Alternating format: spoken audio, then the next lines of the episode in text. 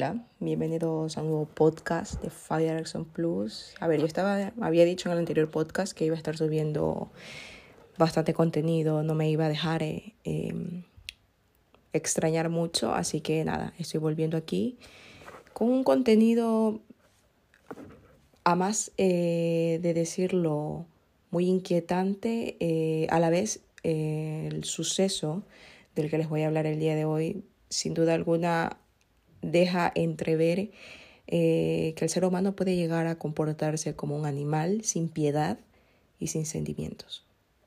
La matanza de la cabaña de Keddy. ¿Qué pasó por allá en el año de 1981? En la mañana del 12 de abril de 1981, Sheila Sharp entró en la cabaña de su familia en Keddy, en California, y encontró a su madre, su hermano y una amiga de la familia asesinados en el suelo. Los restos de su hermana fueron encontrados tres años después. Los asesinatos de Keddy hacen referencia a un cuádruple homicidio sin resolver que tuvo lugar en una hora indeterminada entre la noche del 11 de abril y la madrugada del siguiente día, del 12 de abril de 1981, en el complejo de cabañas en alquiler ubicado en la pequeña localidad de Keddy, en la Sierra Nevada, California.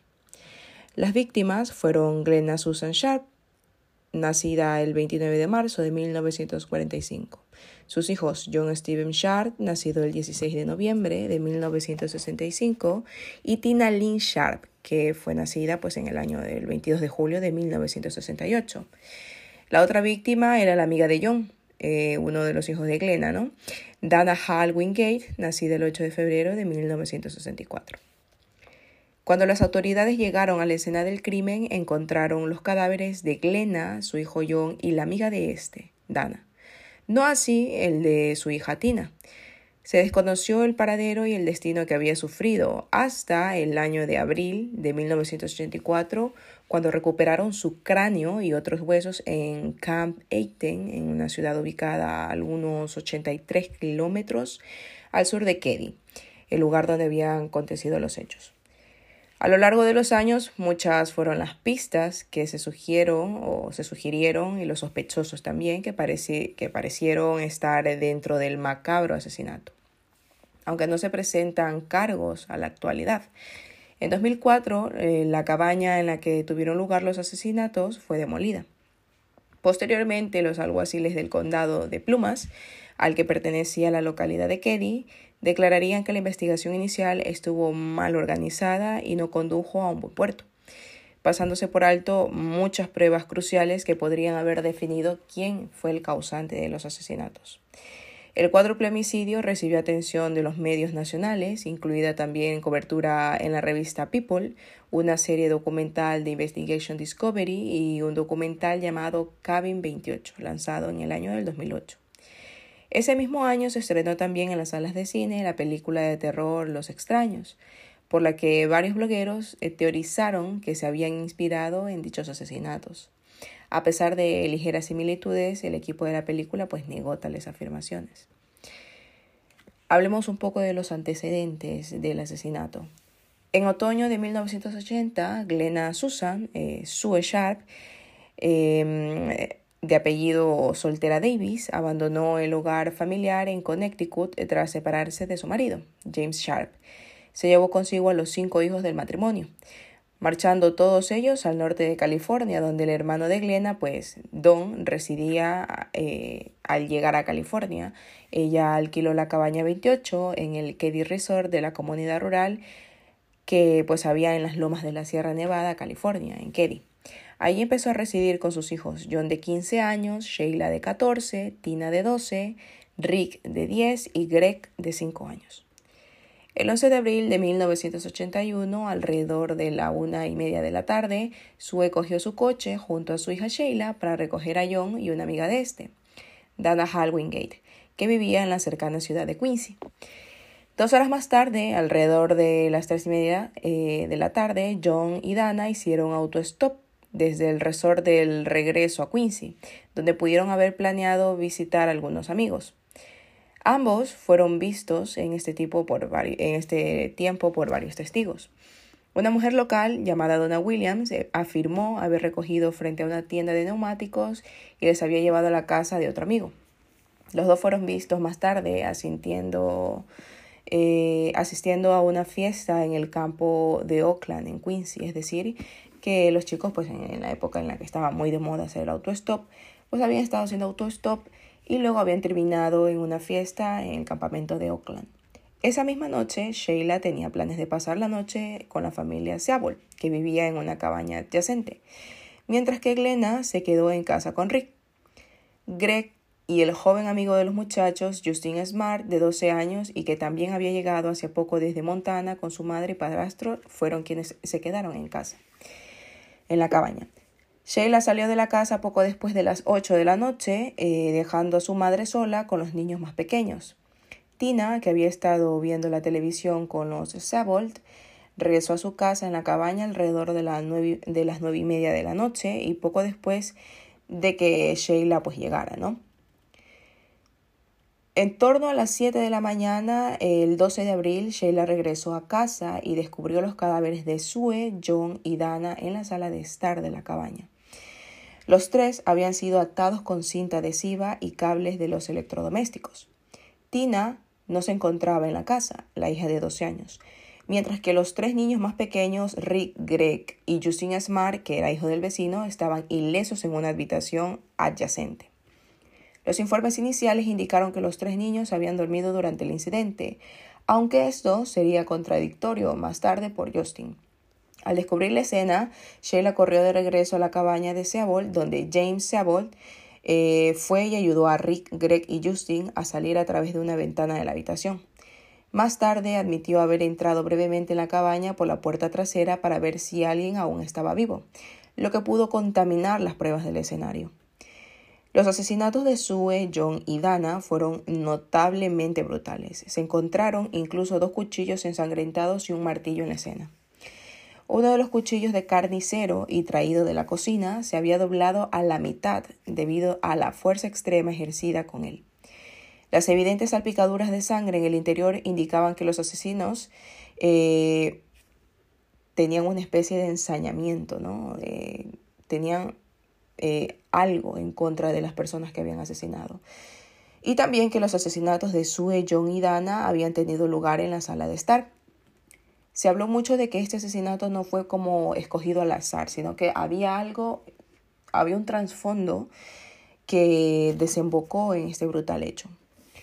Sue fue descubierta tendida de lado cerca del sofá de la sala. Sue es la madre, ¿no? Desnuda de cintura para abajo. Había sido amordazada con un pañuelo azul y sus propias bragas, que habían sido aseguradas en su cara con cinta adhesiva. Además de sufrir heridas de arma blanca en el pecho, su garganta también había sido cortada y una huella que coincidía con la culata de una pistola Daisy 880W fue encontrada en una de las, de, las sienes de la cabeza de, de Sue. A John también le cortaron la garganta, mientras que Dana sufrió múltiples heridas en la cabeza y fue estrangulada manualmente. Las tres víctimas sufrieron traumas de fuerza contundente en la cabeza, causados por la acción de un martillo. Sus autopsias determinaron que cada uno había muerto como resultado de múltiples heridas de cuchillo y martillazos. Al entrevistar a la joven Sheila y a la familia Sabold, que quienes fueron quienes eh, descubrieron la macabra escena, eh, y bueno, con quien Sheila, la hija de, de Sue, de la familia, había pasado la noche en la cercana cabaña vecina, la policía descubrió que ninguno había escuchado ningún ruido extraño durante las horas en que el crimen pudo haber tenido lugar. Sin embargo, otra pareja que residía cerca sí que informó que se despertó alrededor de la una y media de la madrugada por culpa de unos gritos que fueron amortiguados. Si bien no pudieron dormir eh, tranquilamente y no pudieron, de hecho, eh, identificar de dónde procedían eh, estos sonidos, aunque se encontraban un poco alarmados, volvieron a dormirse sin hacer ningún tipo de llamado a la policía ni nada, ¿no?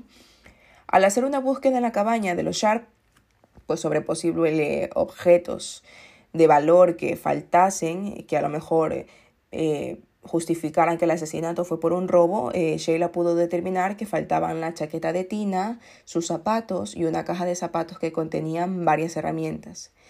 La cabaña no mostraba tampoco indicios de una entrada forzada, aunque los detectives recuperaron una huella digital no identificada de una barandilla en las escaleras que conducían a la puerta trasera de la casa.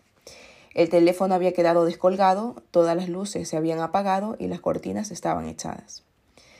La, policía pues entrevistó a varios sospechosos potenciales, incluido un hombre que desapareció de Kedel poco después de los asesinatos, y luego pues fue encontrado en el estado de Oregon. Después de someterse a un examen de, un examen de polígrafo, el sospechoso fue liberado, porque no arrojó pues una culpabilidad. Una de las vecinas de los Sharp que era Marilyn Smart, madre de Justin, el niño que en esa noche pues había pasado en la casa de, los Sharp. Eh, más tarde afirmó que había encontrado una chaqueta ensangrentada perteneciente a Tina en su sótano y la había entregado a la policía, aunque no existe ningún registro oficial de esto. Su esposo, Martin Smart, también afirmó que un martillo inexplicablemente había desaparecido de su hogar. El sheriff del condado de Plumas, Doug Thomas, que lideró en ese momento el caso, declaró más tarde que Martin había proporcionado pistas interminables en el caso que parecían arrojar la sospecha de, lejos de él, ¿no?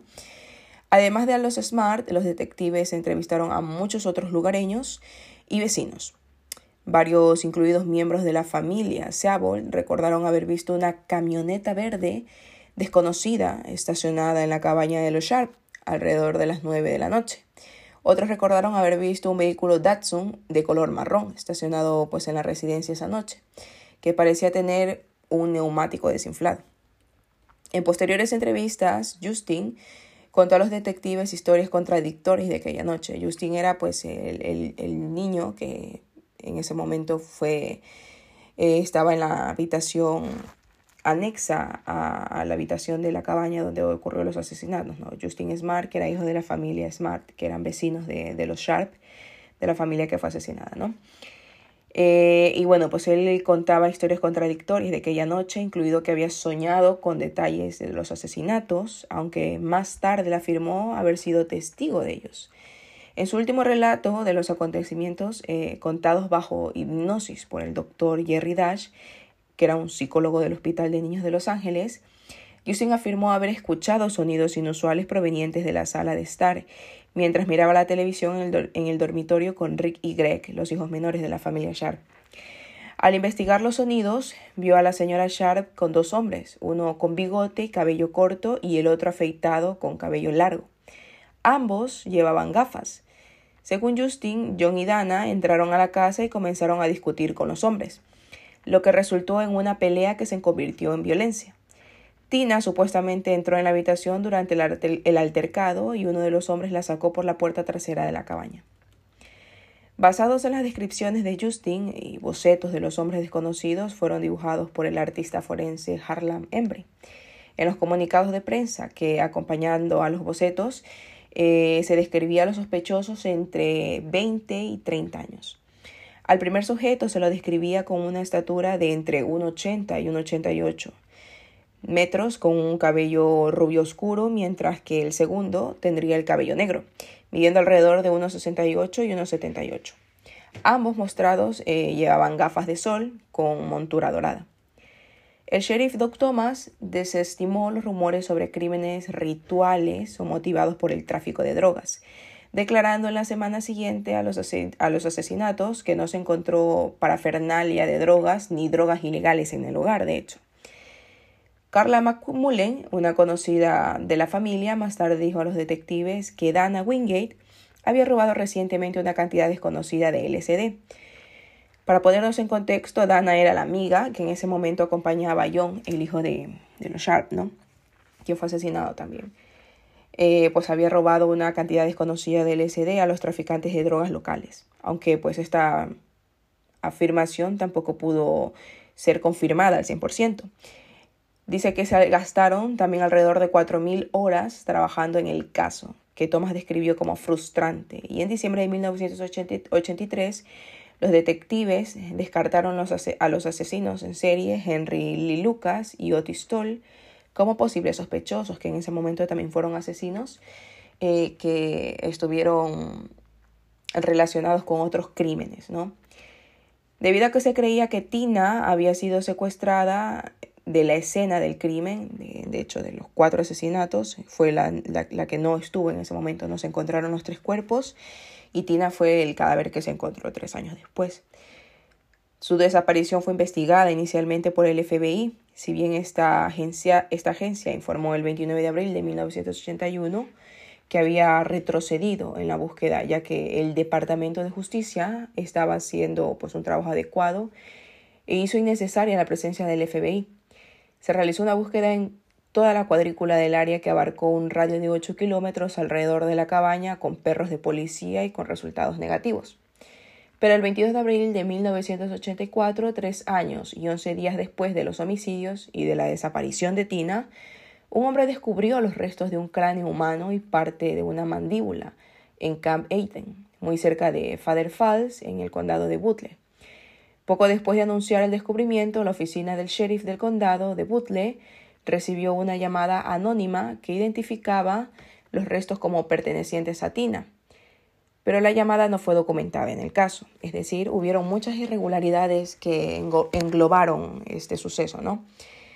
Una grabación de esta llamada fue encontrada en la parte inferior de una caja con evidencias del caso en algún momento después del 2013. Y fue encontrada pues, por un detective al que se le asignó en ese momento el caso.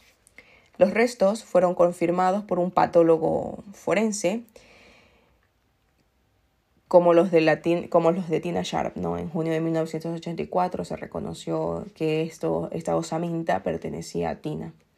Cerca de los restos, los detectives también encontraron una manta para niños, una chaqueta de mailón azul, un par de vaqueros Levi Strauss a los que les faltaba la parte posterior, así como el resto de un rollo de cinta americana. En 1996, Robert Joseph Silveria Jr. fue examinado como sospechoso potencial de los asesinatos. La cabaña en la que ocurrieron los asesinatos, como dije anteriormente, fue demolida en el año 2004. En un documental de 2008 sobre los asesinatos, Marilyn Smart afirmó que sospechaba que su esposo Martin y su amigo John Bobet, apellido Bobet, pudieron ser los asesinos de Sue, John, Dana y Tina. Marilyn afirmó que en la noche de los crímenes había dejado a Martin. Y de hecho, em, a Martin y a Bude los había dejado en un bar local alrededor de las 11, ¿no? Y que de hecho regresó a casa ella para irse a dormir. Cuenta también que alrededor de las 2 de la madrugada, el 12 de abril, dijo que se despertó y encontró a los dos quemando un objeto desconocido en la estufa de leña. Además alegó que Martin odiaba a Johnny Shard con pasión. Sin embargo, en el documental eh, del 2008, el sheriff Doc Thomas dijo a los cineastas que había entrevistado personalmente a Martin y confirmó que había superado la prueba del polígrafo. Aunque ahí ya hubo un debate en la comunidad científica en ese momento con respecto a la eficacia de los polígrafos, ya que realmente habían dado muchos errores, ¿no? Porque las evaluaciones de la poligrafía por parte de organismos científicos y gubernamentales sugieren que los polígrafos son inexactos. Pues de hecho pueden haber eh, saboteado a lo mejor al momento de, hacer la prueba del polígrafo, pueden ser sorteados con contramedidas y no son un elemento perfecto para evaluar la veracidad de, lo que está diciendo una persona. Martin Smart luego moriría de cáncer en Portland en el año de del 2000, ¿no? Y John Bobet, que supuestamente también tenía vínculos con el crimen organizado en Chicago, murió en 1988. El 24 de marzo del 2016, un martillo que coincidía con la descripción del martillo que Martin afirmó haber perdido fue descubierto en un estanque local. Y el investigador especial del condado de Plumas, Mike Gamber, lo incluyó como una nueva evidencia. En un artículo del 2016 publicado por eh, The Sacramento Bee, detallando el descubrimiento del martillo. Poco después de los asesinatos, eh, en ellos se afirmó que Martin dejó la zona de Keddy y se dirigió a Reno, en el estado de Nevada. Y desde ahí le mandaría una carta a Marilyn sobre la cual él, pues, escribía las luchas personales en su matrimonio y concluyó con una frase que es un poco inquietante, unas palabras un poco inquietantes que decía, he pagado el precio de tu amor y ahora lo he comprado con la vida de cuatro personas. En una entrevista del 2016, Gamber declaró que la carta fue pasada por alto en la investigación inicial y nunca fue admitida como en evidencia. Más tarde criticó la calidad de la investigación inicial diciendo que se obviaron demasiadas evidencias que corrompieron el curso de la investigación. Al día de hoy sigue siendo un misterio quién fue el causante de, de, esos, de este cuádruple asesinato, ¿no? Se decía a altas voces que el posible asesinato pudo haber sido Martin Smart. De hecho, el propio psicólogo de este hombre afirmó que en una ocasión Martin admitió el haber sido el, el, el, que había perpetrado los asesinatos, el que había causado los asesinatos, y de hecho se lo dijo en su momento a la policía, pero le sorprendió que su testimonio fuera pasado por alto y no se admitiera también, al igual que la carta que escribió este hombre, como un como una mm, pista o una evidencia de, de carga alta para el caso, ¿no? En donde incluso él, él decía ah, abiertamente pues que había sido el causante del asesinato, pero lo admitía como una especie de celos hacia, hacia esta familia, hacia, hacia la madre de la familia Sharp y al, y al chico, ¿no? Al día de hoy sigue siendo misterio, como digo, ¿no? ¿Quién fue el causante de ese brutal crimen que en su momento fue uno de los más sonados en esta localidad? Espero que les haya gustado este podcast y recuerden que pueden escucharlo también por la red de podcast de sospechosos habituales. Si no siguen la cuenta en Spotify, pueden seguirla también como Fabia Darkson Plus. Adiós.